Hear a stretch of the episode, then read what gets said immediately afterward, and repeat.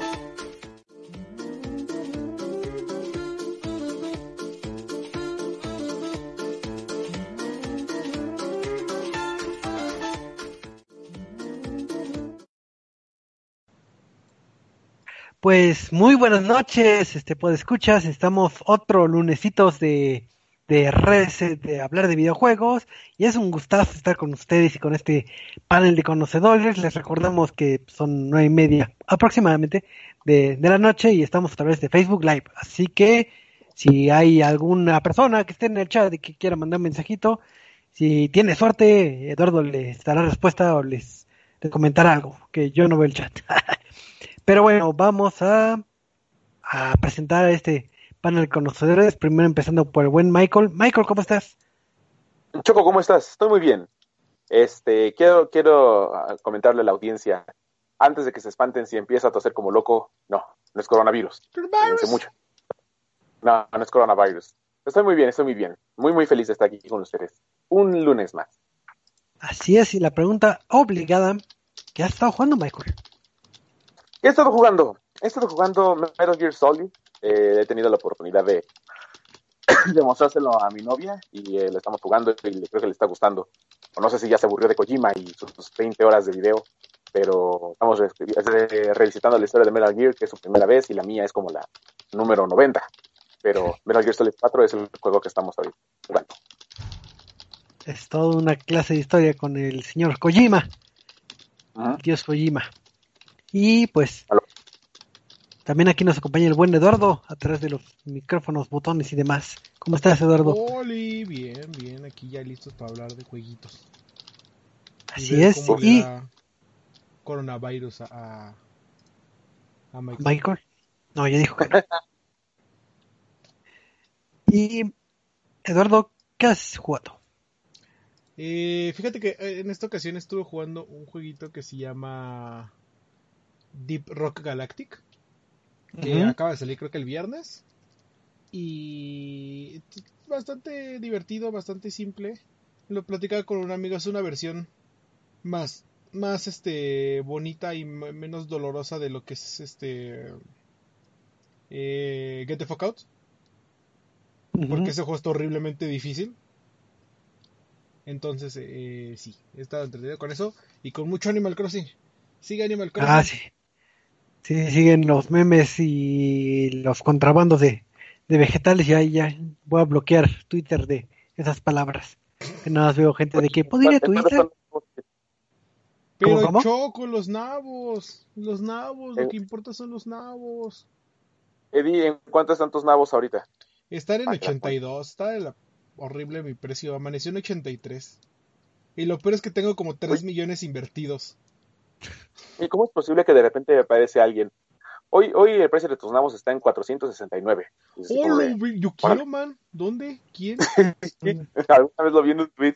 Ya, te mentiría si te digo el tweet ahorita, pero sí, Ocupo. alguien lo puso y es Sí, gente, si alguien de aquí juega Animal Crossing y, y tiene los precios de los nabos bien bonitos, avíseme y yo voy.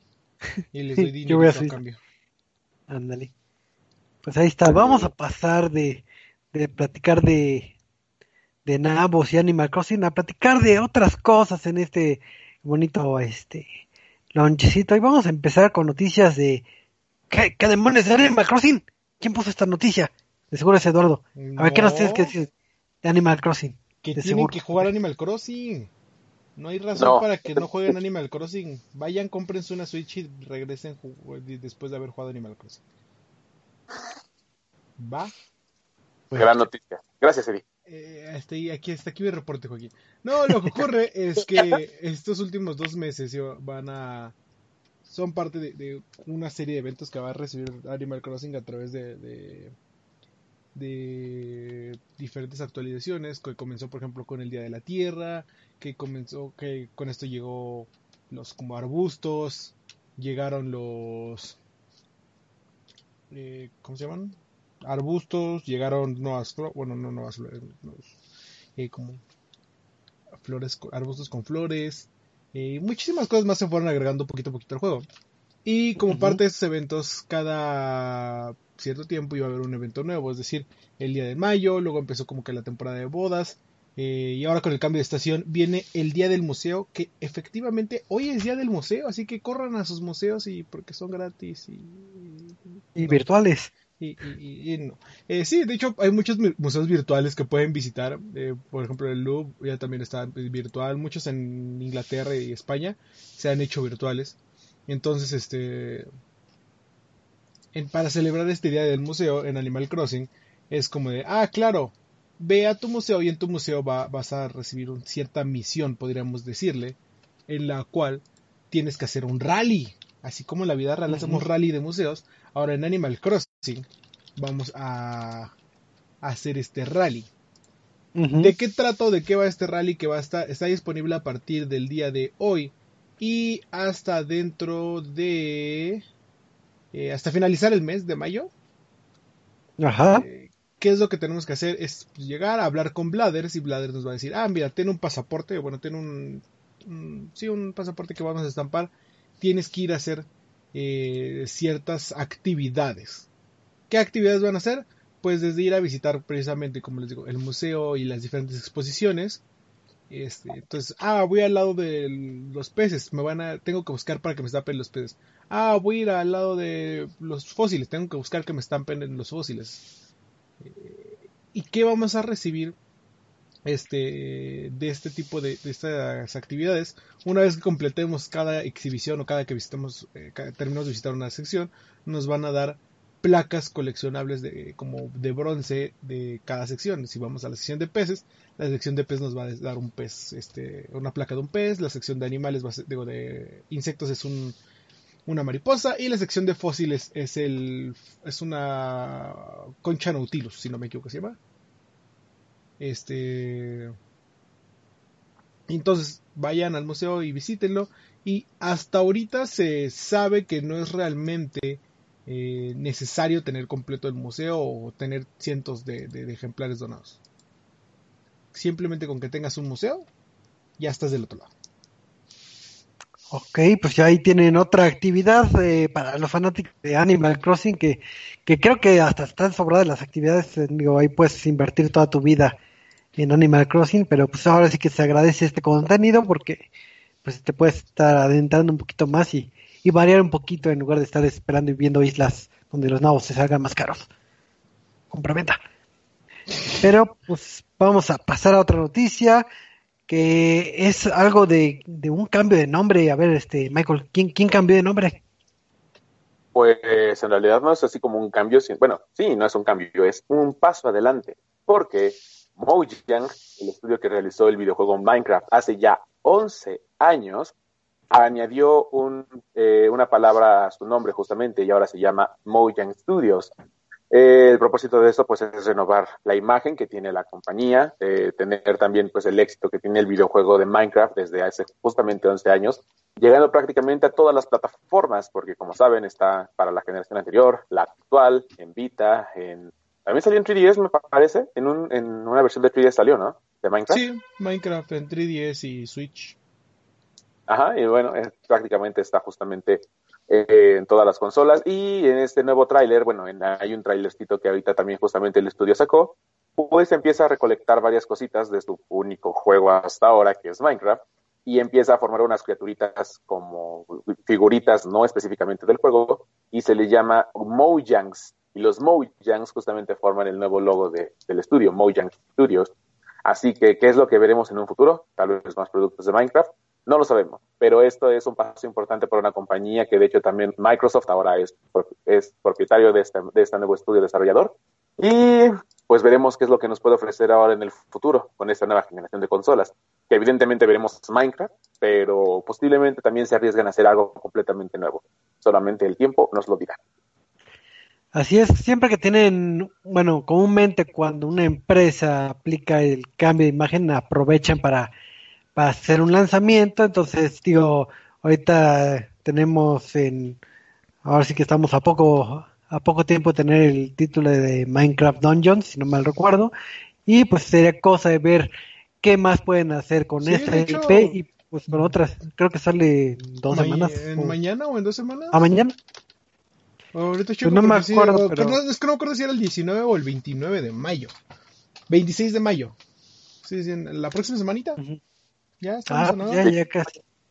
Entonces, si, si no mal recuerdo, creo que para los poseedores de un este de, un Xbox, eh, bueno, del Game Pass, mejor dicho, creo que está va a salir gratis. Digo, recalco que es, creo que no me acuerdo bien del dato, pero pues hay que ver qué otras cosas este nos depara Moyan Studios y qué bueno que, que, pues, que tiene nuevo logo, se ve bonito el logo.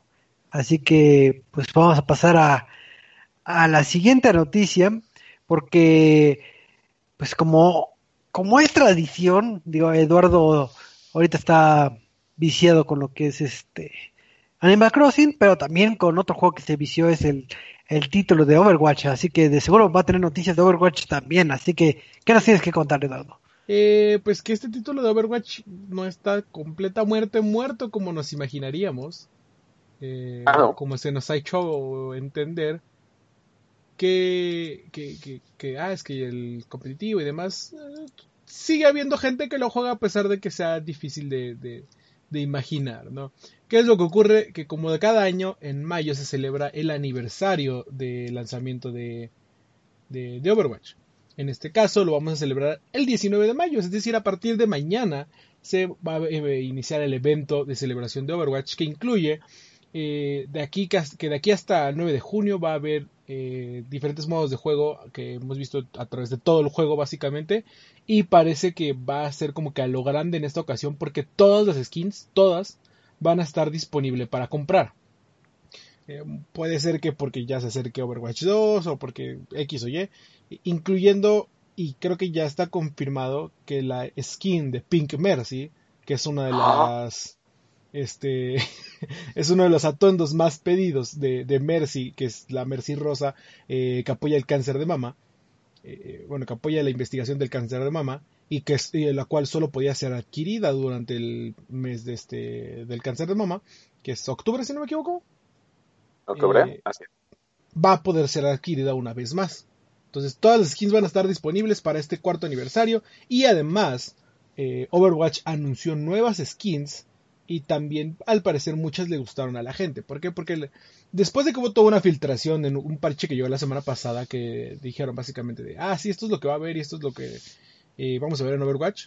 Después de esa filtración dijo, ok, Blizzard dijo, pues tengo que anunciar las cosas, ¿no? ¿Qué es lo primero que anuncia? Es Little Red Ash. Little Red Ash es un juego de palabras o un juego de, de, de este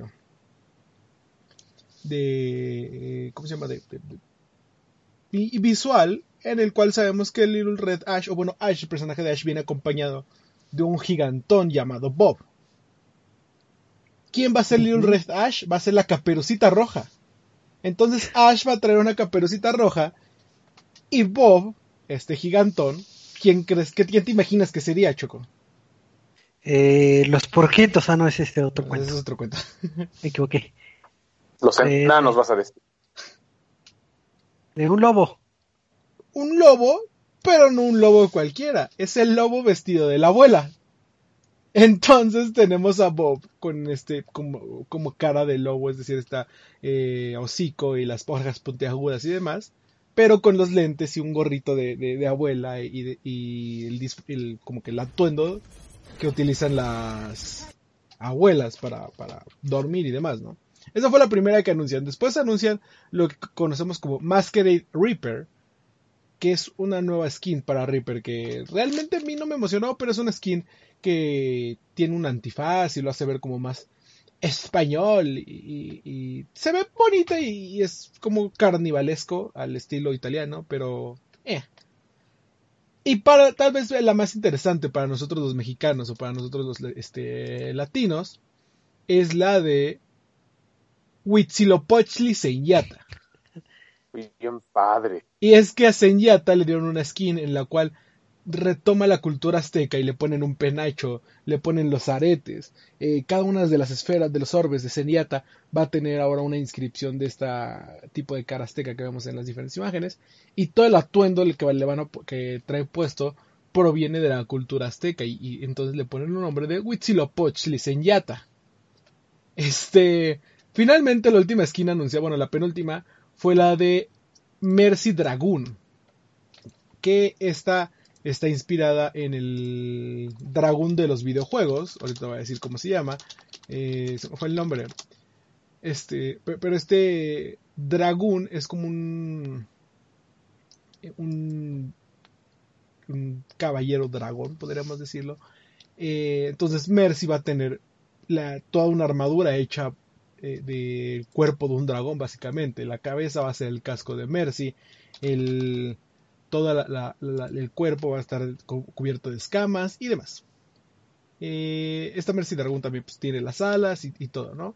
Y finalmente el día de hoy anunciaron el Wrecking Ball Submarino. Un nuevo skin para, para Wrecking Ball, para el Hamtaro, que lo coloca en... Yo lo vi y dije, parece entre un este, mezcla de viaje al... Este... 20.000 leguas de viaje submarino y, y un navío viejo, ¿no? ¿Por qué? Porque este, este, este, más bien un, Big Daddy, porque este Wrecking Ball, el traje, tiene de cierta manera, lo volteas a ver, es como un, un Big Daddy con el ojo gigante y todo el armatoste. Y cuando sale el Hamtaro, se llama Hamtaro, pero me gusta decirle Hamtaro, el, este, el, Hamtaro trae un gorrito de, de navegante y el bigote de un piloto y demás. Entonces, hasta ahorita son las skins que conocemos. Sabemos que por la filtración hay tres skins más porque está la de mencionadas en la actualización. Eh, Masked Man McCree, Carbon Fiber Sigma y Flug de Liz Widowmaker. Este, que las cuales no han sido reveladas, pero supone que van a estar disponibles para desbloquear a través de. De. de. de Los boxes. eh, no, del jugar de, de ciertos desafíos semanales y el desafío de esta de esa semana, eh, bueno, más bien el desafío semanal consiste en ganar nueve partidas. Entonces, si ganas nueve partidas, ya estás del otro lado. Pues ahora sí que está súper bien para los fanáticos que siguen ahí aún jugando el título de, de Overwatch. Y digo, algo que siempre aplaudiré a, a pesar de que puede ser que ya esté de salida un poco ese este título es eh, la cantidad de contenido descargable, de skins, de eventos que, que tuvo el juego. Sí lo hizo eh, darle segunda, tercera, cuarta vida al, al título. Entonces, pues ahora sí que qué mejor manera que ahorita eh, estén jugando el evento y que tengan su Mercy de, de ayuda contra el cáncer. Esa Mercy está hermosa. Ah, está Entonces- bien padre. Sí, la Mercy Entonces- de Pink Mercy es una de las mejores skins. Pero pues bueno, vamos a pasar de, de Overwatch a platicar un poquito de un juego que que no sabemos si sí va a existir o no, o, o, cuándo va a salir algo que se llama Ghost of Tsushima. A ver, Michael, ah. si va a existir o no. Pues bueno, después de sufrir un retraso para que The Last of Us saliera, otro juego que no sabemos si va a salir algún día, tal vez. Este, Ghost of Tsushima es la siguiente apuesta de Soccer Punch, el estudio que desarrolló Infamous en nuestra generación y en la generación pasada. Y tenemos más información, porque aunque se hayan visto bonitos gameplays, videos y cosas así desde hace como 12, 3, pues no sabíamos absolutamente nada de este juego. A pesar de que conocíamos el nombre del protagonista, pues no teníamos algo tan claro que es principalmente lo que nos interesa, ¿no? Que es cómo se juega Ghost of Tsushima. Y el viernes pasado, a través de un State of Play, en la versión de Nintendo Direct de PlayStation, porque ya saben, Play no copia nada, ahí pusieron un pequeño resumen justamente de lo que va a ser el gameplay principal del videojuego. ¿Qué es lo que incluye? Bueno, como todos sabrán, Ghost of Tsushima será en una especie de isla gigante que el juego te permitirá explorar a través de un mundo abierto. A diferencia de otros juegos ah, donde te ponen un marcador y te dicen tienes que ir aquí, aquí el juego te deja explorar los medios que tú necesites para que puedas llegar a un punto.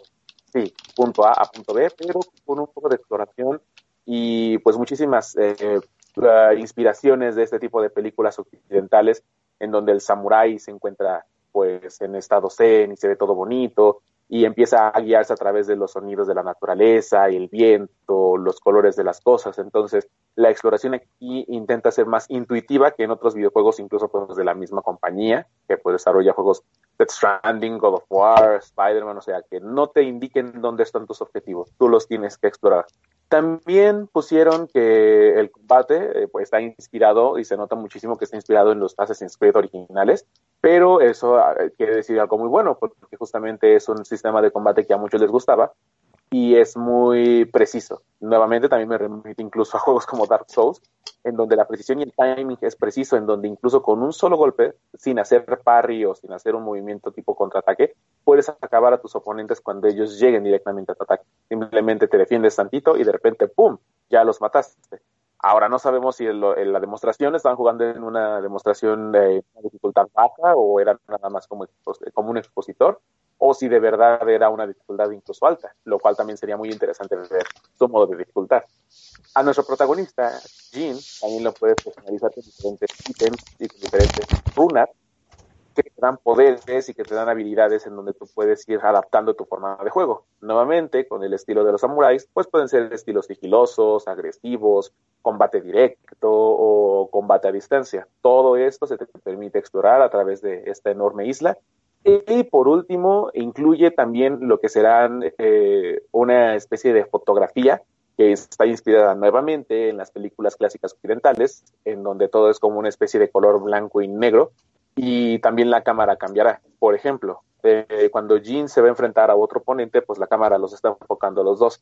En este tipo de modo fotografía, eh, que no me acuerdo muy bien cómo se llama el nombre, este, es enfocar a diferentes puntos los de agarrar el, este, tu katana o tu espada, empiezan a enfocar otro tipo de, tomas, eso antes de que uno de los dos lance un ataque. Entonces el dinamismo en ese tipo de escenas se puede modificar desde el principio para que puedas empezar a, verlo desde esa perspectiva. Y también incluirá un modo fotografía, como ya es tradición en casi todos los juegos que están saliendo actualmente. Y por último, incluirá también doblaje japonés. A mí me interesa, creo que, creo que es la función que más me interesa dentro de lo que es el juego, porque justamente el título es una producción meramente este, eh, occidental, perdón, bueno, de esta región, y las películas orientales pues generalmente pues están en este idioma japonés y también todos sus productos y todo eso. Entonces en vez de sonar con una especie de inglés que le está tirando al japonés, no, nada de eso. Desde un principio lo puedes estar jugando en japonés y con subtítulos en español Así que eso para mí va a ser como una de las adiciones más importantes que tiene el juego. Un toque oriental a través de un juego occidental. Así que Ghost of Tsushima sale el 17 de julio. Eh, tendrá pues su propia edición especial, su versión física, su versión digital. Y sería, junto con The Last of Us Parte 2, el juego que cierre la generación del PlayStation 4 para darle la bienvenida a su siguiente consola. Michael, yo tengo una duda porque estuve viendo en redes sociales, pero no lo constaté, pero tú que eres un conocedor, posiblemente sepas la respuesta. Eh, varios estaban diciendo que en esta presentación que el título sufrió como un tipo downgrade a lo que mm, se presentó eh, anteriormente. ¿Sí es verdad o nada más son chismes ahí de... Mira, en todos los juegos que han mostrado de PlayStation, casualmente siempre hay downgrade, excepto en God of War. En God of War, de hecho, incrementó un poquito mejor su calidad gráfica. En este, para serte muy, muy honesto, no he visto algún comentario respecto a un downgrade, pero seguramente sí lo hay, porque justamente eso ya lo, soy, soy fiel defensor de esa idea. Es fácil mostrarte un segmento pequeño de un juego que ya tienes parcialmente terminado, pero ese, ese fragmentito lo puedes tener así como lo más hermoso que existe. Pero cuando intentas ya meter un juego en el que tienes que cargar tantos assets o estar intentando implementarte cosas que tal vez en ese instante no las tenías claras, pues es claro que vas a, vas a tener que sacrificar algunas otras cositas para que tu juego funcione. Eh, me remito nuevamente a, lo que fue el ejemplo de Spider-Man, en donde todos decían, no mames, el agua que estaba en una demostración en esta parte ya no está. Pues no, pero tuvieron que adaptar otras cosas, porque pues aún así la ciudad es enorme, está funcionando todo lo que ya es un juego completo, entonces el proceso de un downgrade, no estoy justificándolo, pero es normal. Pero no estamos hablando del ejemplo de Ubisoft, donde ellos te mostraban así una, por ejemplo, The Division, el primer The Division, donde sus mapas hasta tridimensionales, bien bonitos, y o Watch Dogs que lo mostraban también como un entorno súper vivo y pues desafortunadamente solo fue una promesa como muy muy muy marcada. Que el juego sea divertido, no estoy diciendo que no, eh, de igual hay quienes le guste y quienes que no, pero como lo mostraron en su momento, sí es normal una especie de downgrade, pero ya si, si quieres igual lo investigo para que lo pueda anunciar en el próximo launch. Así es.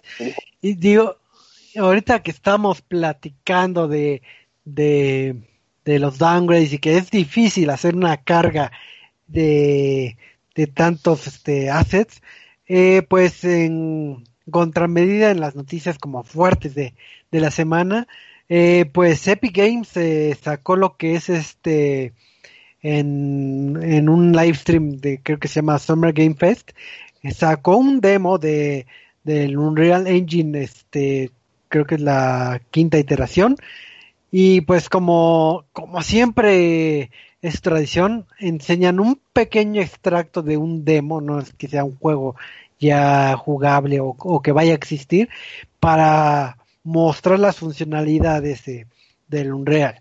En este caso, eh, lo que sí se comentó es que este está montado, bueno, este demo técnico que se, eh, se presentó está montado en un PlayStation 5. Entonces mostraron lo que es este este demo que, creo que se llama Lumin the Land of Nanit que si hacemos juego de palabras está hablando mucho de lo que son texturas e iluminación que sí digamos que fue eh, lo principal en este stream. Eh, en este demo eh, se presenta cómo se trabaja con, con el apartado luminoso y digo, ahí los invitamos a que vean eh, ahora sí que los sitios oficiales de Unreal para que se echen un clavado para ver todos los aspectos eh, técnicos que tienen de cómo pueden manejar la luz en un en un tiempo real a nivel rollo y el nivel de detalle que están mostrando así en las piedritas así de que si haces zoom puedes ver la piedra más chiquita de del universo y y ahora sí que estaba leyendo en redes sociales cómo resumían la eh, el stream que es eh, un millón de trillones polígonos. De, de, polígonos de triángulos eh, eso es lo que sí le voy a dar a su favor a un Real Engine de, en este caso es que de repente de la nada entregó una herramienta de animación impresionante y de modelado tridimensional en este creación de polígonos porque uno de los grandes problemas era el pues ok, pero necesito chingos de polígonos para hacer esto que se vea mejor. Muchos es lo que se piensa en el 3D. Eh, otros hablan de la optimización de estos polígonos y, y Unreal Engine dice, chingo a su madre, güey, ¿por qué no los dos? Why not both? Y entrega, dice, dice, güey, pues son la cantidad de polígonos que quieras. Aquí no hay pedos. Aquí este, esto no va a romperse. Tú hazlo sin preocuparte. Eh, que aquí aguantamos nosotros. Y también entrega esta herramienta de, ah, ¿quieres más polígono? Ah, tú ponle más polígonos. ¿Quieres más este salsa? Tú ponle más salsa. Y, y realmente es algo que se espera y, que por lo menos a mí, eh, no como animador, sino como alguien que eh, pues de vez en cuando está pendiente de ese tipo de, de, de, de, cosas, digo como, ah, pues se ve bastante bien, ¿eh? Si realmente ahí sí los invitamos a que vean el, el stream porque sí ves una cantidad este, fenomenal de, de detalle, de textura, de que digamos que la idea es que el juego se juegue como si fuera un, un cinemático, entonces así de, de tan robusto está el, eh, el demo. Obviamente, eh, pues este ya del dicho al trecho no piensen que todos los juegos del PlayStation van a estar así, porque pues obviamente eh, va a influir mucho el tiempo de desarrollo, etcétera, etcétera, pero al menos el demo técnico sí a muchos nos dejó tirando la, la baba y creo que no hay noticia que pueda superar eso. y, de hecho dijeron que iba a estar en Nintendo Switch. Con Unreal Engine, ya después en todas las especificaciones, Unreal Engine va a estar disponible para el Nintendo Switch. Unreal Engine 5. Ajá. Ah, pues ahí sí no sabía. Entonces, pero ¿sabes qué más va a haber en, Nintendo Switch, este, Choco? Pues no creo que haya algo que supere Unreal 5. La verdad no, no creo.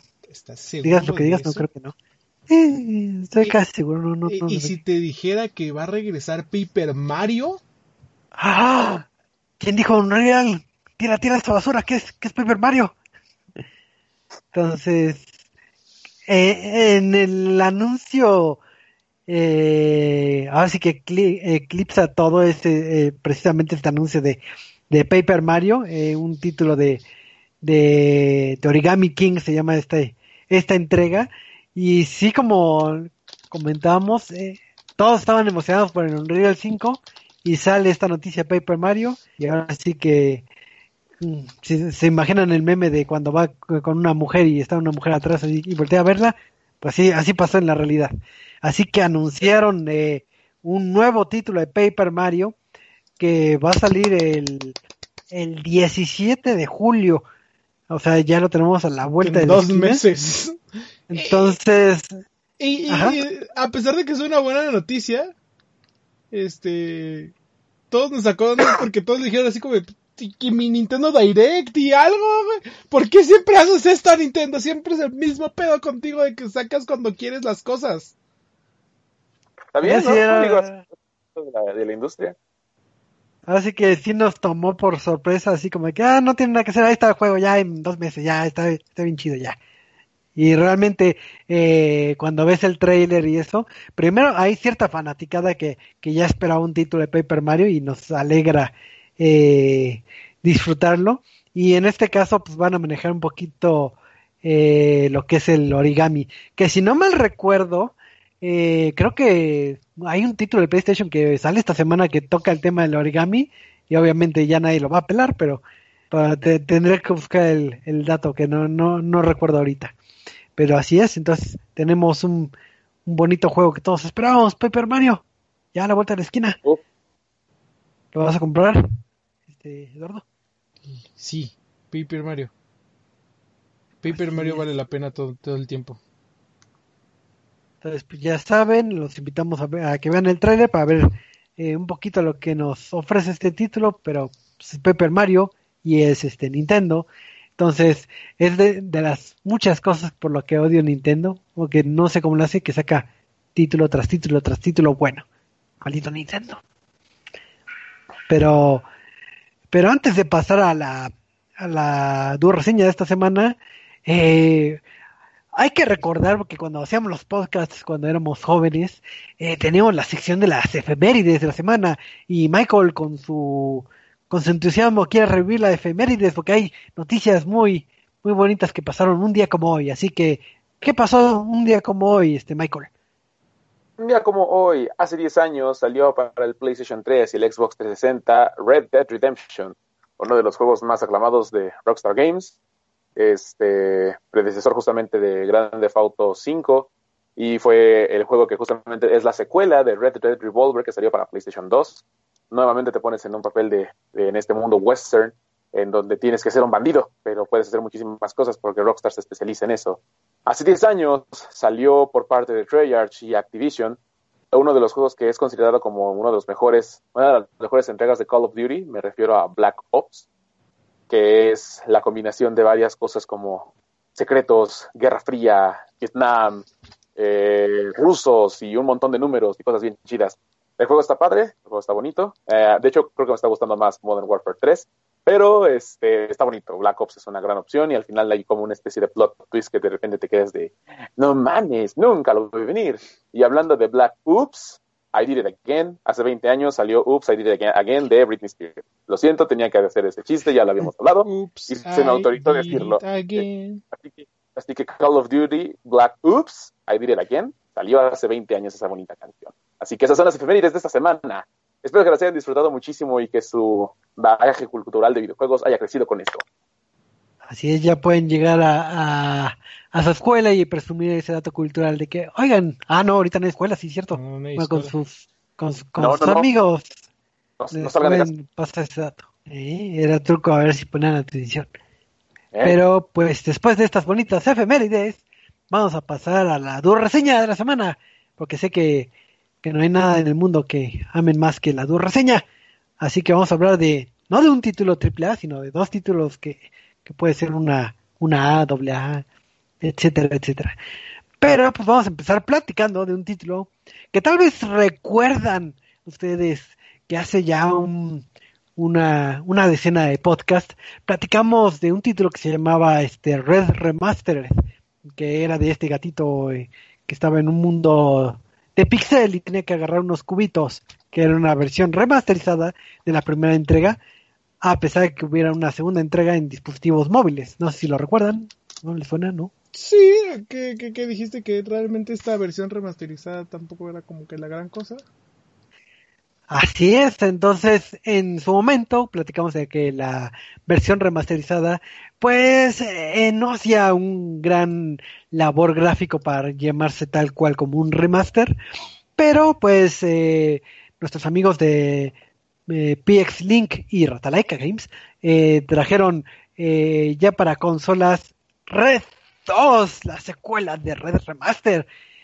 Y pues resulta que si recuerdan el Red Remaster, lo que hicieron es que agarraron varios gráficos del propio Red 2, los ocuparon y pues ahora sí que no hubo gran labor. Entonces, en este caso, en esta secuela, eh, la historia es eh, un reciclaje, vamos a decirlo tal cual, porque llegas al ordenador, el ordenador que viste en Red Remaster, y dijo, oh Dios mío, me reseteé, tienes que hacer otra vez la misión. Entonces, eh, un arco argumental muy, muy asombroso, no me lo esperaba. Y pues ahora sí que el objetivo es el mismo que en Red eh, Remastered. Tienes que obtener estos cubos que, que los recolectas en el escenario, agarras tu cubito, se abre la puerta de salida y terminarás eh, el escenario. Eh, nuestro personaje, que es este gatito, recordarán este gatito Red, gráficamente los escenarios son los mismos, los mismos de Red Remaster, los mismos de Red en dispositivos móviles, no hubo una mejora ni nada, ni siquiera así que digas, bueno, ya le cambiamos de colorcito, sino es de que, ah, mira, estos escenarios, pues los, mismos los pongo. Entonces, en el apartado gráfico en escenario, pues es el reciclaje. En el caso de Red, eh, sí se ve que eh, no se ve como tan cuadrado, como que es un poquito más curvo, más este, un poquito más chubby, o sea, se ve más bonito, pero eso y los personajes no jugables que aparecen también tuvieron un poquito de mejoras, pero muy leves. Entonces en el apartado visual realmente no, no cambió. En el gameplay hay alguna mejora, innovación. Eh, no. ¿Qué, qué tiene este Red 2? Eh, tiene la misma dificultad que presentaba Red Remaster. Sin embargo, el juego intuye que ya jugaste la secuela. Entonces no hay como un tutorial o como algo que te vaya adentrando poquito a poquito, como en el caso de Red Remaster, para que te vayas adaptando, sino que inmediatamente te avienta a una dificultad elevada Entonces sí puedes tener ciertos detalles ahí al acostumbrarte si no has jugado este Red Remastered. ¿Qué tiene el juego? El juego tiene un problema con los controles. Eh, comparado con Red Remastered se siente un pequeño lag eh, cuando, cuando haces brincos y cuando te mueves. Y principalmente cuando te estás moviendo, la física está, está chistosa porque das cuenta que cuando estás caminando te patinas un poquito como cuando en ciertos títulos ese patinaje está presente cuando es, son escenarios como de nieve. Aquí te patinas, pero pues, porque sí. Y eso no estaba presente en, en Red Remastered. Entonces, eh, tus saltos van a ser un poquito más imprecisos porque si antes tenías que tener la precisión de caer en el pixel o en el cuadro eh, específico, podrá caer y por este leve movimiento que tiene la física, te vas a caer. Entonces eh, complica un poquito más las cosas, pero no se siente más como un error a que quieran este, implementarle la mejora. Eh, en estos eh, escenarios realmente están los mismos elementos de, de, que hay picos, que hay flechas que te, que te matan, que están las gallinas. Lo único que sí vi que se le incorporaron es precisamente se le añadió hielo, bueno, nieve en el escenario. Curiosamente, digo, todos los escenarios en teoría por lo visual que deja ver son como que estás como en unas catacumbas en un lugar cerrado, entonces quién sabe por qué hay nieve, pero hay nieve y nada más en unos lados, no es en todo el escenario, así como que, ah, en este salto que estabas ahí pusimos nieve, nada más porque sí. Y curiosamente la física de la nieve eh, sí funciona en el sentido que te deslizas más, pero afecta los saltos. Entonces como que saltas un poquito menos en la nieve, no sé por qué. Quiero inferir que pues, se te quedó la nieve pegada en los pies y pues lo que te despegas yo quiero imaginarme. Pero sí hay detalles en la física. También en las plataformas está un poco extraño eh, el comportamiento comúnmente cuando vemos en un título una plataforma, estas plataformas como de madera, vamos a decirlo, eh, estamos acostumbrados que puedes saltar a través de la plataforma y puedes bajar, eh, vamos, si es hacia abajo la plataforma. En este caso son elementos sólidos, la plataforma sólida, entonces no puedes pasar a través de ella, sino que tienes que caer, pues ahora sí que encima de esta plataforma. ¿Qué sucede cuando pegas en la plataforma, comúnmente los juegos como que te ayudan así como que, ah, llegaste aquí, ya te subo. Y en el caso de este título es muy eh, eh, exigente en este tipo de saltos en las plataformas de que, ah, saltaste un poquito antes, no, pues como que te pegaste en la frente o en la nariz en la plataforma, pues ya no puedes subir y te quedas en los picos y, pereces. Uno de los niveles que mucho repetí es es lo que vendría siendo un salto sencillo, entre comillas, que son como cuatro plataformas en unas hileras, pero por esta imprecisión o física extraña que tiene las plataformas, fue muy complicado pasarlo. Digo, sí lo pasé, pero pues sí me llevó eh, más muertes de las debidas. Entonces, eh, ya para ir resumiendo, eh, Red 2 se siente como una expansión de, Red Remastered, porque pudiendo aplicar cosas mm, para que se viera, entre comillas, un poco más nuevo el, el título, llámese pintar las catacumbas de otro color o cambiar un poquito la historia, realmente se siente como un título reciclado. Digo, si bien tiene un, buen toque de desafío y es, eh, es entretenido, o sea, no te aburre, eh, la justificación de por qué comprar Red 2 y no Red Remaster no se hace eh, evidente. Realmente puedes optar por cualquiera y a nivel historia, a nivel gráficos y eso, pues te va a ser indiferente. Con cualquier título te puedes acoplar. ¿A quién lo recomiendo? Si no eh, tuvieron la oportunidad de jugar este Red Remastered, eh, pueden jugar este título sin problema. Yo creo que pueden ocupar cualquiera de los dos. Ahora sí que el que esté más accesible a su bolsillo o el que les llame más la atención porque realmente es el mismo título. Entonces no, eh, no, no les recomendaría que compraran ambos títulos, salvo que eh, amaran mucho el desafío de este, de estas entregas, de esta franquicia, pero eh, creo que fue un trabajo mediocre en el sentido de que el reciclar todos los elementos no se me hace muy, muy atractivo a nivel desarrollo. Digo, prefiero que, que tengas un título base. ¿Se cayó Choco? ¿Me caí yo? Okay. ¿Me, me, escuchan? ¿Me caí yo? Sí. Okay, no, no.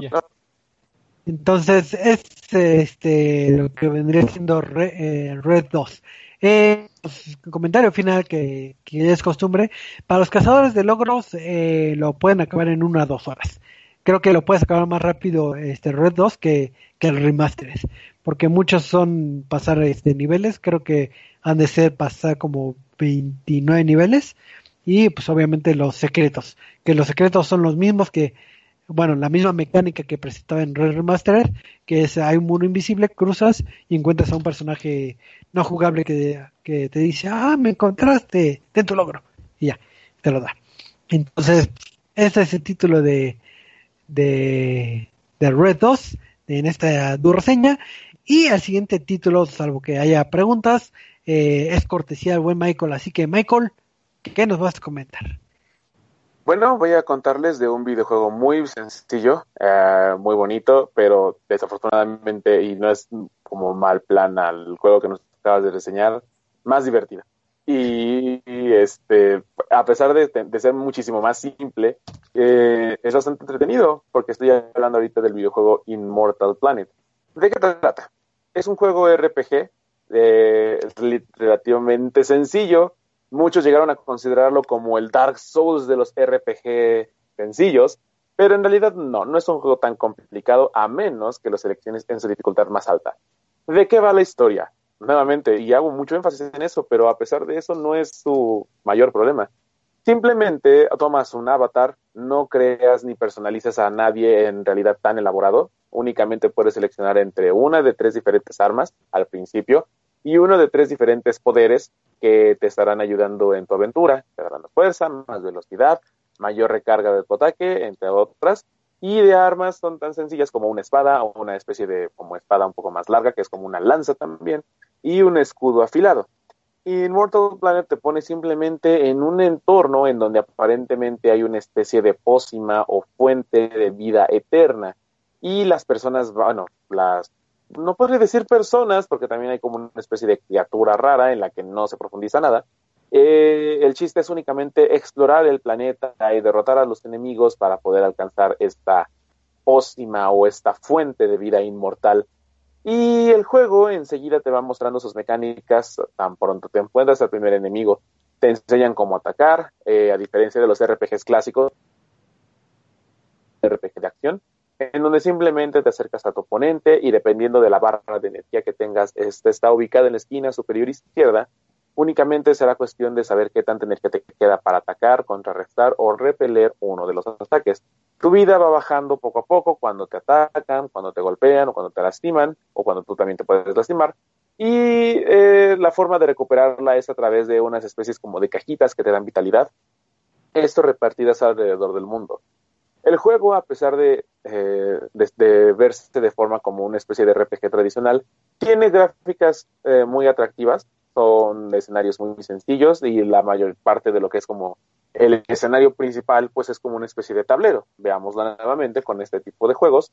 Y los enemigos pues pueden llegar a estar hasta en grupo de tres o cuatro, pero a todos ellos los puedes ir seleccionando para que tú puedas atacarlos correctamente y no tengas que confundirte que si de repente te empiezan a atacar otros por la espalda, como acostumbran los videojuegos. Eh, a pesar de eso, de que suene en realidad, así como a grandes rasgos es todo lo que el juego puede ofrecer, a pesar de eso es un juego bastante divertido porque en realidad no requiere demostrarte o intentar explicarte una historia muy, muy eh, profunda o agresiva. Simplemente se trata de una experiencia en la que te ponen a prueba y te ponen a principalmente divertirte. Hay enfrentamientos con jefes, que igual los jefes pues no son, es como puede decirse una especie de jefes, son como enemigos superiores en escenarios que forman parte pues de un mayor desafío a la hora de estar jugando y en realidad nuevamente no llega a ser como el mayor logro o el decir el, poder técnico que te va a derrotar y va a derrotarlos a todos. No, en realidad, e, e incluso con sus mecánicas tan sencillas y fáciles de aprender, el juego te invita únicamente a divertirte y a jugar. Eh, lo comentaba en, de, manera interna, podría parecerse hasta como una especie de un Borderlands muy, muy, muy condensado, con la idea de que te están llevando a otro planeta en búsqueda de algo especial y una fuente que todos buscan. Pero justamente eso es lo que lo hace divertido, porque si bien Borderlands es creativo con sus mecánicas, aquí lo es con su sencillez y no esperando en realidad hacer algo más.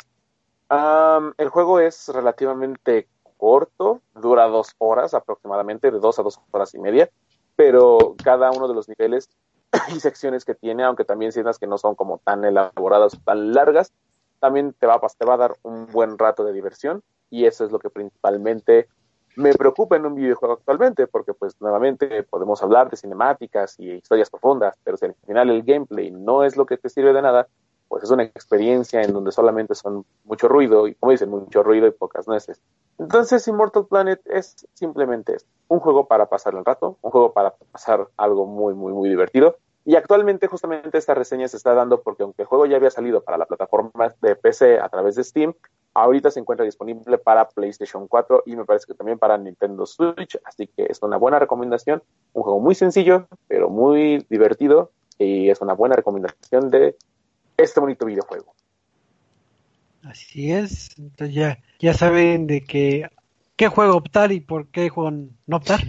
Entonces, así que al final de cuentas es un punto muy, muy destacable el de Michael. Al final de cuentas, muchas veces aquí reseñamos y nos ponemos técnicos y nos ponemos este, exigentes, lo que quieras.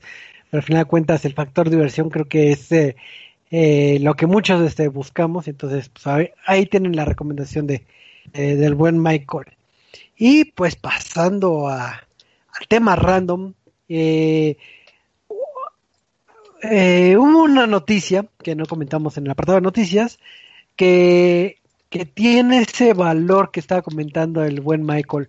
Un título divertido, un título de época, un título que marcó cierta generación de, de consolas. Es de esos títulos de, que tuvieron su época de oro y ya independientemente que, que sus exteriores no, no fueran lo mejor, eh, es algo destacable. Estamos hablando de, de la franquicia de Tony Hawk eh, Pro Skater. Eh, un título que, que ha de ser del 99, si no mal, si no me recuerdo. O sea, ya estamos hablando. Estamos hablando de un título de hace 20 años. Eh, yo recuerdo ese título de, de Tony Hawk y se me hacía lo más divertido y lo mejor que, había en el PlayStation. Digo, yo soy de antaño y así que jugué principalmente la primera y la segunda entrega, pero estarán preguntándose por qué estamos hablando de Tony Hawk de hace 20 años, si no es este, si no estuvo en las efemérides o, ¿O qué sucedió? Pues resulta que eh, anunciaron, como ya ha venido siendo tradición, eh, que Tony Hawk Pro Skater 1 y 2 va a sufrir un, remaster. Entonces vamos a tener este título con cambios visuales. Eh, y pues ahora sí que a los que no tuvieron la oportunidad de jugar este título, que qué mejor manera que, tenerlo con este remaster. Pero a ver, no sé qué, qué noticias o qué comentarios nos quieran decir sobre, sobre este remaster. Pues yo creo que eh, uno de los que más remarcan ahorita, y eso es justamente una nota que estaba redactando en la tarde, es que van a conservar una buena parte de su soundtrack. Eh, la, la identidad que tiene Tony Hawk justamente es un videojuego que marcó, si bien por ser también divertido y por introducirte al mundo de las patinetas, si es que tú querías ser un skater y te decían no, porque te vas a romper la cara, pues era una buena opción justamente para los jugadores para divertirse con esto, pero también su música eh, combinando estilos de rock, pop, trash, industrial y todo ese tipo de géneros alternativos que en su momento las mamás decían eso es música de vagos o música del diablo, pues es algo que prácticamente sí marcó una identidad para muchísimos de nosotros, yo incluido, porque ¿quién no puede olvidar escuchar, o sea, ¿quién no puede usar una sonrisa siendo jugador y que haya jugado esto? Eh, al escuchar Blood Brothers de Papa Roach, que aparece justamente en el Sonic Fighter 2. O sea, son temas y piezas que marcan a toda una generación y afortunadamente confirmaron que una buena parte la van a conservar en el soundtrack de la remasterización. Eh, igual como lo redactaron en la nota, no sé si van a confirmar más canciones. Creo que hay que entender que actualmente vivimos en un tema de muchas licencias. Entonces, uh, podría pasar que algunas canciones no quieran volver a brindar sus licencias para que se puedan usar, cosa que ojalá no suceda. Y si van a haber más canciones para, no sé, desbloquear, encontrar, adquirir, pero al menos las canciones como clásicas sí van a estar disponibles desde un principio. Eso creo que es un plus muy grande para este juego.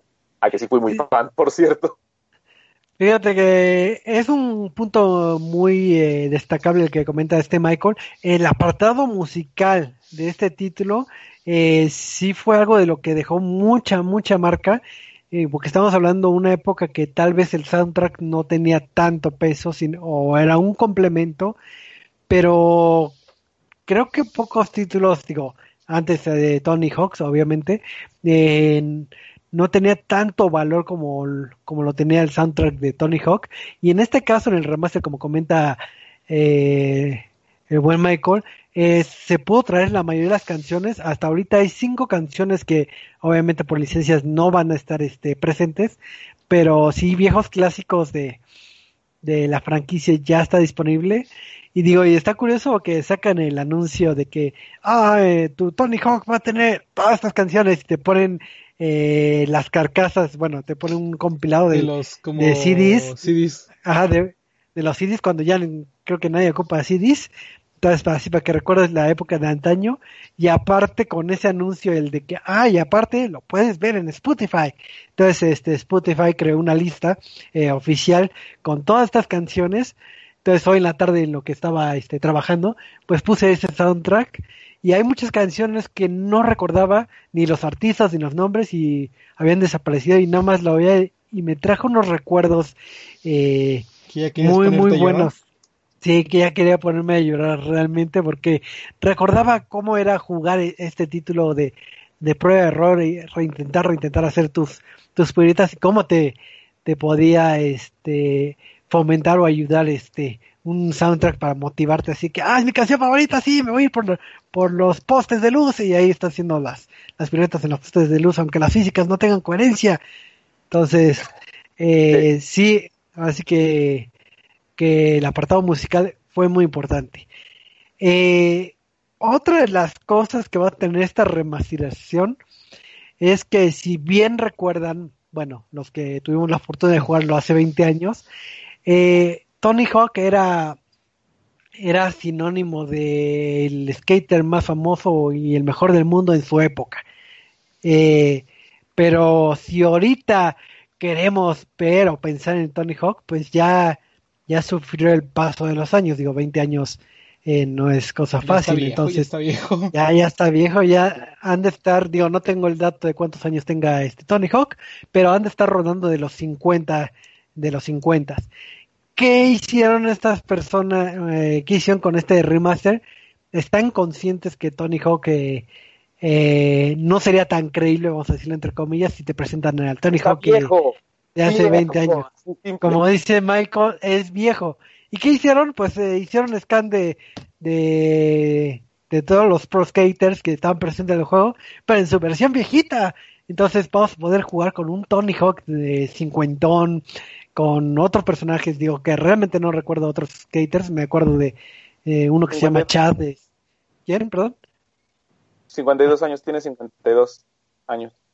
Entonces está curioso ese ese detalle de cómo este skaters como Chad Muska, Andrew Reynolds también están ya en su en su vejez que ya se están cargando los años. Entonces va a estar curioso cómo este juego, si bien se ve eh, con el remaster como un juego actual, eh, se va cargando los años de los skaters, ¿no? Obviamente sin afectar este eh, su juga- jugabilidad. Pero ahora sí que es un añadido bastante bastante curioso en este sentido, ¿no? Bellísimo juego, en verdad. Este, otra cosa que creo que, bueno, recuerdo muchísimo, y ese sí me acuerdo que lo pude conseguir, fue en ese, en, en ese entonces Activision también lo estaba haciendo el juego y lo hizo junto con el estudio Neverstop. Y por esos mismos ayeres también realizaron uno de los videojuegos de Spider-Man, clásico igual del PlayStation 1. Y justamente Tony Hawk Pro Skater 2 tenía un traje de Spider-Man y tenía cuatro trajes alternativos, tablas con una imagen de Venom, eh, igual con otro tipo de portadas como de cómics, o sea, también era una gran referencia. Y pues en ese momento pues, las licencias nuevamente no eran como un gran problema y para ellos era así como de, ah, vamos a meter a Spider-Man. Y de hecho ahorita estaba viendo, porque eso sí no me tocó conocerlo, en los otros Tony Hawk, por ejemplo, en el, en el 3, metieron a personajes alternativos como Darth Maul, Wolverine, Doom Guy, y en el 4 pusieron a Jango Fett. Entonces es así como de, ah, ok. Eh, aquí es cuando yo me arrepiento de no haber jugado esos juegos. ¿No los usaste? Bueno, el 3 sí, pero el problema es que yo siempre fui de Nintendo. Entonces, por ejemplo, este, el Pro Skater, el 1 y el 2, creo que de plano me lo salté. Eh, porque salieron para PlayStation 1 y para Xbox original. Eh, no es cierto, el 1 y el 2 salieron solamente para PlayStation y salió una versión para Game Boy. Eh, que obviamente no, jugué. Y hasta el. Fue hasta a partir del 3 y el 4 que empezaron a salir. Y bueno, y el Underground, que empezaron a salir en GameCube y en Xbox. Y yo jugué hasta el, hasta el Underground. O sea, ya me tocó el último del último. Sí, es el declive, porque digo, eh, creo que los primeros títulos de Tony Hawk fueron muy buenos y después la franquicia como que se quedó un poco estancada y no supo reinventarse. Creo que de los últimos títulos, no me acuerdo si el último título era cuando tenías la, la patineta de verdad para jugar o ese fue de otra, de otra franquicia, la, la verdad no recuerdo. Pero sí. Salió en el 2009 y pues, se llamaba Tony Hawk Ripe. De hecho, como un dato muy, muy, muy curioso, les quiero contar que cuando estaba trabajando en Game Planet, una persona nos fue a vender el juego de Tony Hawk Ripe, pero sin la tabla. Y pues no podemos jugar ese juego sin tabla. ¿Saben cuánto le da la tienda por ese juego? A ver, quiero que me digan el precio. Adivinen un precio. ¿10 pesos? ¿5 pesos? Menos. ¿Menos? Ah, no. Yo lo decía de puro mame. No, en serio, le daban un peso. Game Planet le daba un peso. Entonces al tipo le ofrecimos otro así, le dijimos, oye, no, este, pues, no, no, no, sé, lo quieres regalar. Y me dijo, pues sí, quédense, lo digo, de un peso a nada, pues la neta, quédense ustedes del juego. Y nos lo dio. Pero pues igual a nosotros no nos servía de nada porque pues no teníamos la neta. Así que esa anécdota es muy bonita, pero es que triste, ¿no? que, tienes que comprar un juego feo y te dan una basura de dinero, así que pues, esa es la bonita anécdota de la noche. Sí, qué bonita anécdota. Y que ahorita que comentabas hace rato de los personajes eh, eh, desbloqueables, digo, si hay un buen universo que, que tenía este Tony Hawk y lo que aplicaban en ese entonces que era como decía este buen Michael de que las licencias no era problema, ocupaban los Tony Hawk para para fomentar la compra de otros títulos de, de, la franquicia, caso como eh, comentaba Michael, el, el de Spider-Man, porque pues era el mismo distribuidor, entonces, ah, ponga Spider-Man para que la gente eh, se familiarice y sepa que, que tenemos este título, inclusive también metieron a, en creo que fue en el Tonic eh, Hawk Pro Skater, creo que el 4 pusieron a, a Shrek, así que, ah, mira, tenemos título de Shrek, ay, tenemos un título de Surfer, vamos a poner un Surfer, que no tenga nada que ver con patinetas. Entonces empezaron a sacar ahí sus personajes hechizos para, uno para este fomentar la compra de otros títulos de, de la franquicia y, y luego hasta veíamos una mano, una mano que era Skater que no muchos conocen, y eso también, eh, regresando a Metal Gear Solid justamente, hay una versión de Metal Gear Solid 2 conocida como Substance, en donde se incluían misiones en realidad virtual, unas historias alternativas, o sea, varias cositas adicionales que el original no incluía, y de hecho ese salió para el Xbox normal y para PC. Y te incluía una especie de nivel inspirado en Tony Hawk, en donde podías patinar con Snake o con Raiden, a través de los niveles de, bueno, este, se ve como en una especie de base de, contención de líquidos tóxicos. Entonces tú podías patinar así en los techos de esos lugares, en los rieles, y estaba súper padre. Y de hecho hasta tenía un tema de Metal Gear como con estilo rock, inspirado en, toda esa onda de Tony Hawk. Para su versión remasterizada, esa, ese jueguito no lo sacaron, no pudieron ah. remasterizar esa parte. A ver, ustedes que son... Ustedes que son tan conocedores, este Ruguero pregunta, ¿cuál es el juego donde puedo dar dar unos patados, dar unas patadas a la señora del pan. Me, me parece, si mal no recuerdo, que es en el 3. Wey, ¿sí es real? Y esto no, es que, es que sabes que habían algunos juegos en donde justamente empezaron a poner transeúntes y eso sobre todo para la versión actualizada que fue para PlayStation 2 y GameCube, donde el 3 y el 4 recibieron una mejora gráfica y pues mejoraron mecánicas. Entonces me parece que también podías hasta llegar a caminar y sí, justamente podías lanzar patadas. Corrí, así, repito, no sé si fue en el 3 mejorado, pero sí fue ya en los más avanzaditos. No, no te mentiría exactamente si te digo, pero puedo decirte que salió Shrek en el Underground 2, así que sí, eh, todo es posible. Si sale Shrek, todo es posible. Así es, entonces, eh, eh, otra de las noticias que decían, de las buenas o malas noticias del Tony Hawk, es que pues, obviamente dijeron, no, Tony Hawk y todos, ¡eh! este remasterizado con nuevos gráficos de primer nivel, aquí está el video y ya ves la comparativa y si ves que hay un trabajo pulido y tú, eh, tenemos soundtrack, eh, pero no va a haber microtransacciones, eh, por el momento, eh, oh, oh.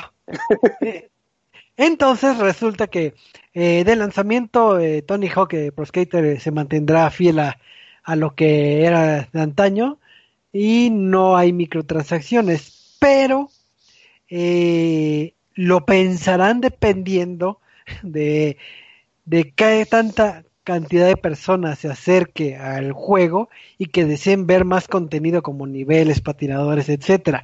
Entonces, eh, pues yo creo que más que nada en la triste noticia es si ven que jala, lo metemos. Si no, no.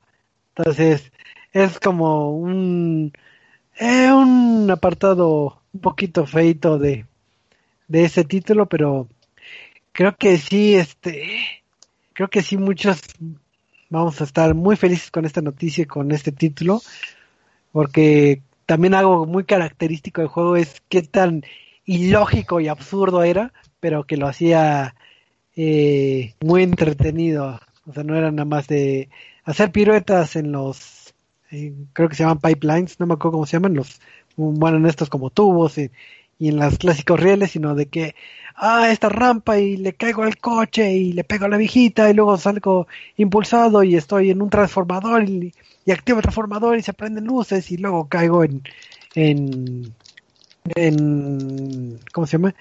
No sé, en un poste de luz y hago más puntos, ah, me caí. Bueno, es por. Ah, pero este creo que eso de irreverente era muy, muy, entretenido porque lo hacía muy arcade, no, no tenía que ser muy de simulación. Y digo, es una buena época para disfrutarlo que en, esta bonita época de los eh, de los remasters 20 años sí es eh, ahora sí de que pega de una generación a otra entonces gente como Eduardo por ejemplo que lo disfrutó ya en, en, el mundo final, vamos a decir, en este, en esta odisea que era Tony Hawk, puede disfrutar en un inicio para que vea eh, cómo era en, sus inicios y disfrutarlo. Nosotros que ya lo disfrutamos un poquito más añejados, pues por el sentido de, de amor al arte y, recuerdos lo vamos a comprar. Y pues ahora sí que para, para los que ni conocían o ni conocen quién es Tony Hawk, eh, es buena época porque no hay títulos de skating.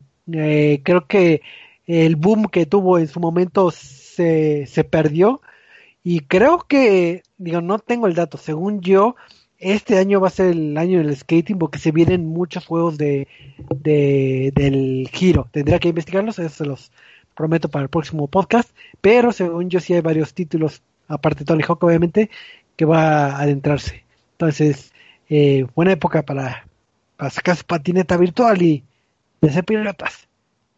Así que... la pregunta será, eh, tomando un poco lo que dices, de verdad un juego como Tony, o sea, nosotros recordamos y lo, lo, conseguiríamos por nostalgia. Y tal vez hayan personas curiosas que sí lo quieran jugar, pero la pregunta que igual la historia, el tiempo, el lanzamiento nos dirá es, el juego seguirá tan vigente como para que de verdad la gente se sienta atrapada, porque, o sea, creo que en ese momento lo que dices, lo irreverente y lo ilógico del juego es parte justamente, lo repetía, lo decía yo en la reseña, es parte de la diversión del título.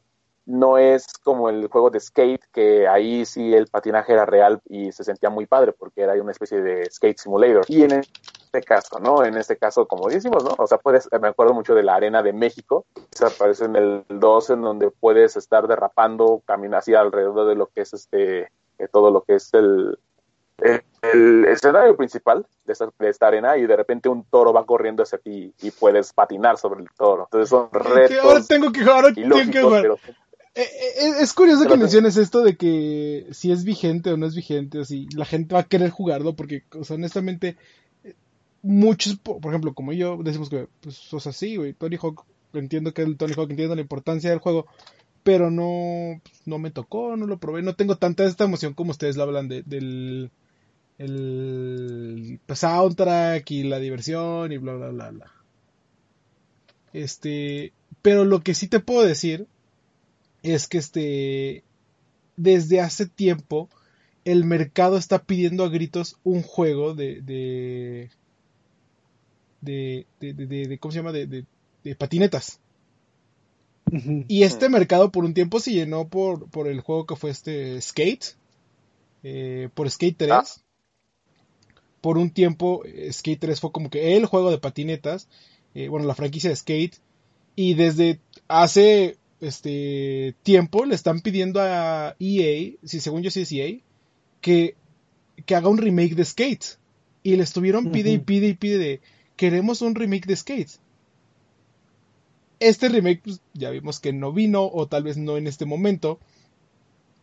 Pero eh, eh, de, este remake de Skate o de este pedir Skate, Skate, Skate, Skate, también sale un juego eh, que sí, que de hecho fue muy famoso en Kickstarter porque retomaba todo esto de, de Skate. Que, que, se llama Session, Session. Session. Session, este juego de, de, de Skate, se hizo muy famoso en, Kickstarter por buscar llenar ese, ese hueco que, les digo deja este no solamente eh, Tony Hawk Pro Skater sino también eh, Skate y, y, demás títulos entonces tal vez la gente actualmente no diga como o bueno tal vez la mayor parte de la gente que compre Tony Hawk sí, sí, una parte sea como de, ah sí eh, pues Tony Hawk pero estoy seguro que una gran parte va a ser por, por este de que necesito un juego de patinetas. Porque dime cuál es el último juego de patinetas del cual salió, del cual hablamos. Uh, yo creo que el, más reciente, yo creo que el Skate 3 y eso, o sea, no, no que hablemos de que ah, es el título eh, más destacable, pero estamos hablando de un título de hace 10 años Skate 3 salió hace 10 años.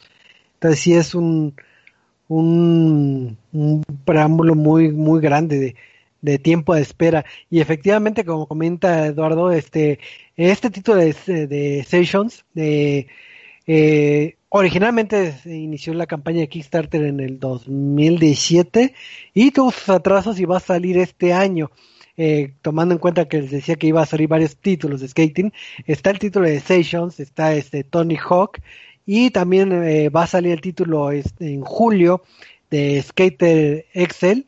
Entonces vamos a tener al menos tres títulos de, skating después de, de 10 años, entonces nos van a bombardear y pues ahora sí que hay que disfrutar de este año de skating que creo que eh, lo único malo es que el nombre no va a ser tan vendible. Eh, digo, Tony Hawk, tal vez para los más jóvenes, no ubiquen el nombre que, y, muchas veces el nombre tiene eh, peso. Dices Tom Clancy y dices, ah, ya lo ubico. En el caso de Tony Hawk, creo que, que ya es, o, o lo conocen los que están adentrados en el mundo de, del skating, o los más jóvenes igual nunca lo habían oído y, se empiezan a foguear, pero no creo que el nombre sea tan vendible. Fíjate que es curioso que lo menciones porque de hecho el mismo Tony Hawk habla de eso en Twitter y lo pueden seguir y, puede, y cuenta del día a día que vive como Tony Hawk y, cuenta la historia de, ah, güey, fui a, él estaba en el aeropuerto y me detiene la gente adonal y checa mi este mi, mi credencial y dice, ah, mira, Anthony Hawk. Ah, Tony Hawk, como el, como el este patinador. Y le pregunta, ¿qué, qué estará haciendo Tony Hawk en estos momentos? Y el vato como, esto.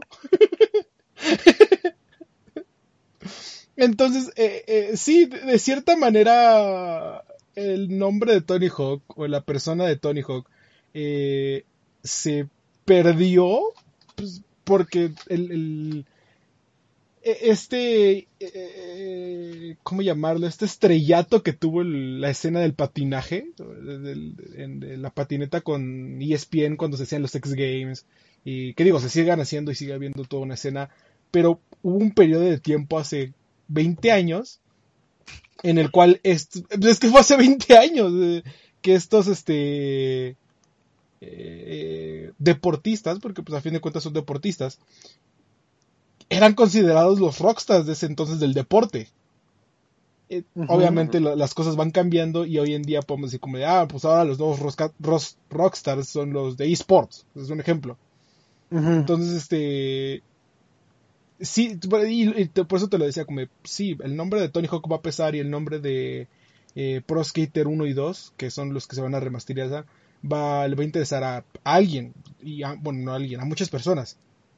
Pero estoy casi seguro que va a ser más el deseo de querer jugar un juego de patinetas que no ha habido en años, al mismo, el, mismo punto de que sea un, que sea Tony Hawk. Estoy casi seguro. Y me sorprende de cierta manera que este EA haya decidido como decir, ah, sí, vamos a... Va, me aviento al quite de hacer un, un juego de patinetas porque me lo están pidiendo. Y de repente, pues, te lo digo, hubo toda una, un, un, este, una petición de Change.org para que eh, hicieran este, ¿cómo se llama? Este Skate 3. Después de que, y de hecho hubo un tiempo en el que en YouTube los videos de Skate 3 se hicieron súper, este, eh, eh, eh, como comunes o súper, este, llamativos. Y, youtubers como PewDiePie, este, Jacksepticeye y todo, este tipo de youtubers grandes se la pasaban jugando Skate 3. Y entonces es aquí cuando te preguntas, sí, sí, sí, sí, sí, iban a hacer un juego de patinetas. ¿En qué momento dijeron que vamos a hacer Tony Hawk? No es, queja, pero ¿en qué momento habrá ahí algo que ver Tony Hawk diciendo, pues güey, necesito varo, eh, ¿quieres volver a hacer el juego? O yo qué sé, porque también es válido, ¿de cuánto dinero nos estará metiendo Tony Hawk por esto? Claro, claro. No, digo, no es lo mismo que hace 30 años, eh, más bien que hace 20 años, pero eh, sigue debiendo de ser una buena lana, ¿no creen? Sí, claro, digo que ahorita no es como que esté otro auge o renacimiento de la escena skating que, que, se haya vivido como para justificar el, el relanzamiento. Yo creo que va más, eh, más que nada el, el que han visto cómo les funciona hacer remaster y apelar a la nostalgia y digo, hemos visto, hemos disfrutado Spyros, este Crash, eh, hemos disfrutado oh. varios títulos este eh, en reboot o en remaster porque apela a la nostalgia. Entonces yo creo que, que ven su listado de juegos y así de que voy a ver cuáles cuáles pegaban. Ah, pues un Tony Hawk, vamos a sacarle. Tiene, güey, pues, se, me hace que tienen un este una rueda de dardos y está girando y ¡Ah! ¿Qué vamos a Ah, Tony Hawk. Y, y, y, de repente deja tu lanza en el dardo y cae como en la línea entre Tony Hawk Pro Skater 1, Tony Hawk Pro Skater 2 y es ¿Por qué no hacemos los dos? igual esto ya están planeando también así como de, oye Activision, ¿qué vamos a sacar ahora? Modern Warfare 3 remasterizado. No, no, no, ya sacamos el 2 remasterizado y nos quedó feo. Este, vamos a, sacar otro. Y justamente pasa eso, ¿no? Mira, tenemos este empolvándose y Tony Hawk ahí aparece, le soplas y ahí está el dardo, lo tiran y justamente esa escena, ¿no? Ay, ¿por qué no hacemos los dos? Y ya con eso tenemos este juego. Que también debo decir, cuando lo anunció Jeff Kigley, que justamente el día fue en, hasta en el cumpleaños de Tony Hawk, creo yo que a muchos les pasó lo mismo. Espero que no me haya equivocado. Estamos esperando el anuncio del videojuego y de repente, juego de Tony Hawk. Y fue así como de, ah, bueno, sí, Tony Hawk, ¿no? Y empiezas a recordar y a recordar y a recordar y a recordar y de repente el hype ya te tiene hasta arriba y dices, no mames, un juego de Tony Hawk, el que yo jugaba, el que vi que mi primo jugaba. Ah, pues así yo creo que debía habernos pasado a más de uno. Espero. Y, es muy buen juego y qué bueno que vayamos a tener una remasterización. Ahora, la pregunta que tengo por ustedes para ir cerrando es, ahorita tenemos Tony Hawk Remastered 1 y 2. Ustedes, si, si ven que es un buen juego, si, más bien, ni siquiera antes de tenerlo, ¿a ustedes les gustaría que hubiera otros Tony Hawk, eh, llámese otros Remastered u otros, este, eh, títulos nuevos? Yo en lo personal me quedaba nada más con el 1 y el 2, porque si bien este hay eh, tal vez el 3 también eh, es un buen título, muchos de los títulos posteriores ya fueron en declive y creo que saldrían eh, un poco sobrados. En mi parecer yo con esos ya me sentiría satisfecho, tal vez el 3, pero no pediría ahora sí que toda la franquicia o la mayoría de los títulos porque realmente se empezaría a sentir tal vez eh, repetitivos y los sacan muy pegados y pues al final de cuentas eh, la nostalgia es con este paquete. Bien podían haber aplicado de que eh, hago el 1, luego el 2, luego el 3 para sacar más dinero, lo que tú quieras. Y tal vez por algo juntaron así 1 y 2, así de que fueron los que más pegaron en su época, pues los evento y ya dependiendo de lo que pase, veo si saco otros, pero pero yo me quedaré nada más con estos. Con estos ya yo soy más que feliz. Fíjate, yo entré con el 4, de hecho cuando compré mi Play 1, este, me empecé a jugar Tony Hawk Pro Skater 4 y se convirtió igual en uno de mis favoritos. Eh, después ya, ya le empecé con el 2 y ni el 1 ni el 3 los toqué así como a fondo ya hasta muchos años después. Y pues evidentemente la, la distinción entre gráficas y, gameplay pues es muy marcada. Yo creo que también me quedaría con el 1 y con el 2 y hasta me quedo pensando, ¿y por qué no lo habrán hecho como una especie de trilogía? Porque Activision ya ha sacado trilogías remasterizadas de clásicos de PlayStation y debemos ser muy honestos, no tienen lo mismo que un Spyro, cuyo juego está bellísimo. O sea, cualquier Spyro que tú veas, incluso en los originales o los nuevos, están bellísimos. Y creo que hasta tienen un poco más de grado de complejidad. O el Crash Team Racing, que aunque lo hicieron con Vinox, le pasó lo mismo que a Mario Kart 8. Le empezaron a meter contenido y contenido al grado de que tiene un nivel inspirado en los juegos de Spyro y, hasta las, tanto las mejoras como las armas tienen elementos de Spyro. Entonces, teniendo todo el recurso justamente de poder decir, bueno, me chuto los tres primeros juegos que son como mis juegos insignia, no sé por qué decidieron sacar los primeros dos, pero sí, yo estaría igual de acuerdo con Choco en esta decisión. Yo me quedo con nada más el uno y el dos, y si sacan más adelante, pues que bueno, pero ya creo que mi target justamente está apuntando a otro lado. Mi nostalgia ya creo que fue cubierta con estos juegos, así que lo que ya, como siempre digo, no, a lo que viene, a lo que a lo que venga y lo nuevo que me quieran ofrecer. Así es, pero pues si estos fueron nuestros comentarios sobre este título que tanto amamos que es Tony Hawk, entonces pronto lo tendremos en nuestras manitas para revivir la época skater cuando éramos chavales teníamos el cabello largo y oíamos este. Oye, yo tengo el cabello largo. Ah, yo también. también escucho música así, así. Eh,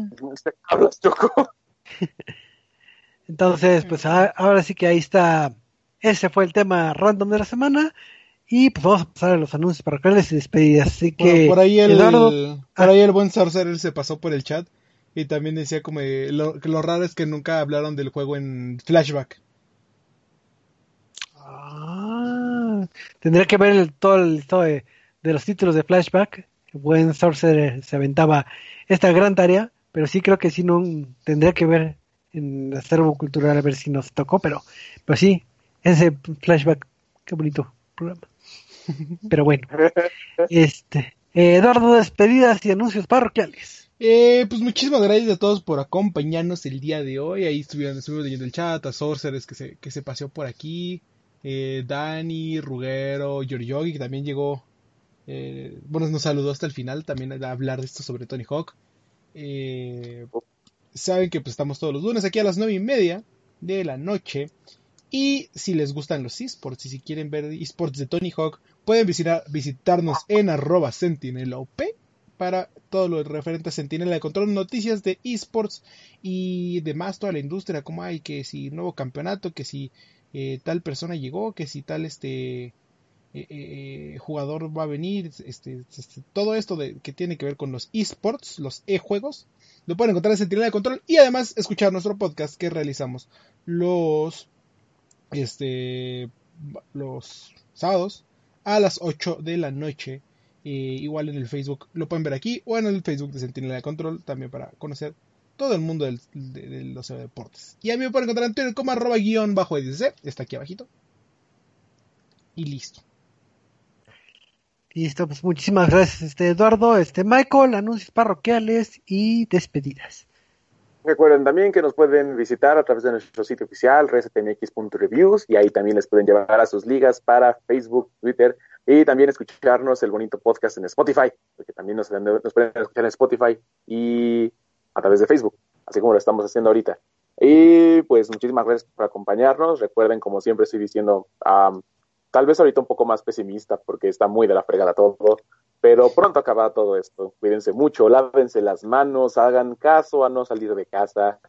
Este, si tienen que salir de casa, cuídense mucho, jueguen muchos videojuegos, compren juegos en oferta, nunca los jueguen, pero nunca, nunca dejen de jugar y por favor cuídense muchísimo para que esto ya termine. Pronto va a terminar, así que o moriremos o, cenaremos en el Valhalla. Ah, espera, es lo mismo. Este, entonces no, eh, juegan videojuegos. Juegan Animal Crossing. Y juegan Animal Crossing, juegan Call of Duty. Así es, entonces jueguen eh, Animal Crossing, creo que ahí se pueden aventar toda la vida y hasta se les va a olvidar que, que estamos en encierro y inclusive igual y hasta se les olvida que ya tienen cargos a su vida, pero pues agarren su juego favorito y recuerden que eh, transmitimos todos los lunes a las nueve y media hora de la Ciudad de México. Y pues ahora sí que, eh, pues muchas gracias por sintonizarnos y nos vemos hasta la próxima. Adiós. Compren, compren, compren.